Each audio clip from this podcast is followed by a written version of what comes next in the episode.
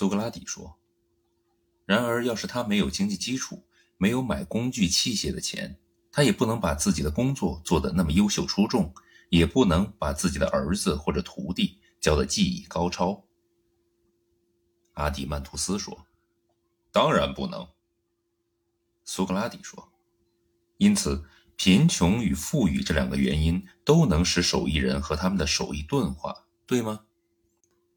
阿迪曼图斯说：“显然是这样。”苏格拉底说：“因此，我们在这里发现了守护者必须尽力提防的第二种事情，绝不能让他悄悄潜入城邦。”阿迪曼图斯说：“是什么呢？”苏格拉底说：“贫穷与富裕呀，富则奢侈懈怠和要求变革更新，贫则粗野低劣也要求变革。”阿迪曼图斯说：“确实如此，但是苏格拉底，我还要请问：如果我们的城邦没有钱财等经济基础，尤其是在被迫无奈遇到富足而强大的城邦威胁时，我们的城邦怎样面对战争呢？”苏格拉底说：“显而易见，和这样一个敌人作战是困难的，但是和两个这样的敌人作战却比较容易。”阿迪曼图斯说：“你这是什么意思？”苏格拉底说：“首先，请告诉我，如果被逼无奈不得不打仗，我方参战的将是受过训练的战士，而对方则是富人组成的军队，是不是？”阿迪曼图斯说：“是的，没错。”苏格拉底说：“阿迪曼图斯呀。”你不认为只要有一个精于拳术的人，就可以轻易地战胜两个对拳术一窍不通的富人胖大个吗？阿迪曼图斯说：“如果两个人攻击一个人，我认为这一个人不见得能轻易取胜。”苏格拉底说：“如果他能够先在前面跑着用以脱身，然后迅速转身将已经追上来的那一个快速击倒。”如果他能在如图烈日之下多次这样做，他也不能获得胜利吗？难道说这样的一个斗士不能击倒更多的对手吗？阿迪曼图斯说：“如果他能这样，胜利当然是毫无悬念的。”苏格拉底说：“你不认为和军事方面比起来，富人在拳术方面的知识和经验要更加充足一些吗？”阿迪曼图斯说。确实如你所言，苏格拉底说。因此，我们的拳斗士要击败几倍的对手是轻而易举的。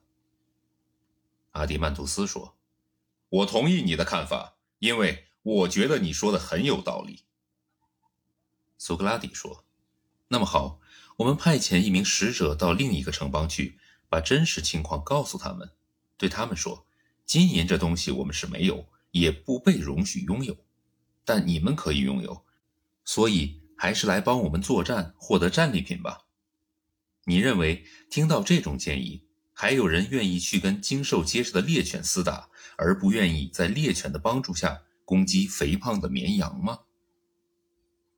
阿迪曼图斯说：“我想不会有谁愿意与猎犬打的，但是许多城邦的财富聚集到一个城邦去了。”对这个全国可能是一种威胁，苏格拉底说：“如果你认为值得将这个城邦的名称给予我们正在建立的城邦之外的那些城邦，那么我们就太天真了。”阿迪曼图斯说：“那么我们该如何称呼它呢？”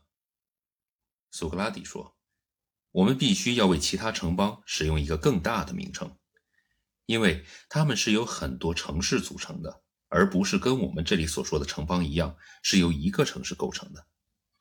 在这些城邦里，相互敌对的至少有两种：一种是穷人的城邦，一种是富人的城邦，并且各自还分成了很多不同的部分。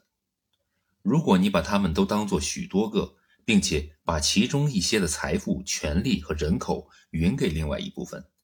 那你就会永远有数目庞大的盟友和较少的敌对者。只要你们的城邦仍在认真贯彻执行这一既定方针，那么它就会是最强大的。我所说的最强大，不是名义上的强大，而是实际上的强大。即便他只拥有一千名战士，当然，你确实很难在希腊人和野蛮人中找到这种规模的城邦，而在实际中，大多是一些比我们这里建立的城邦大很多倍的城邦。或者说，你还有其他想法？是这样吗？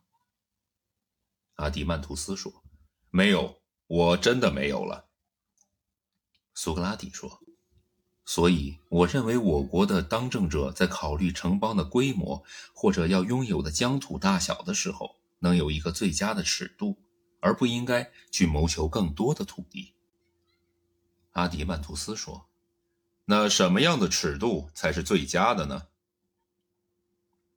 苏格拉底说：“我认为统治者应该在城邦成长到能维持统一为止，不能再加以扩大了。”阿迪曼图斯说：“这样好极了。”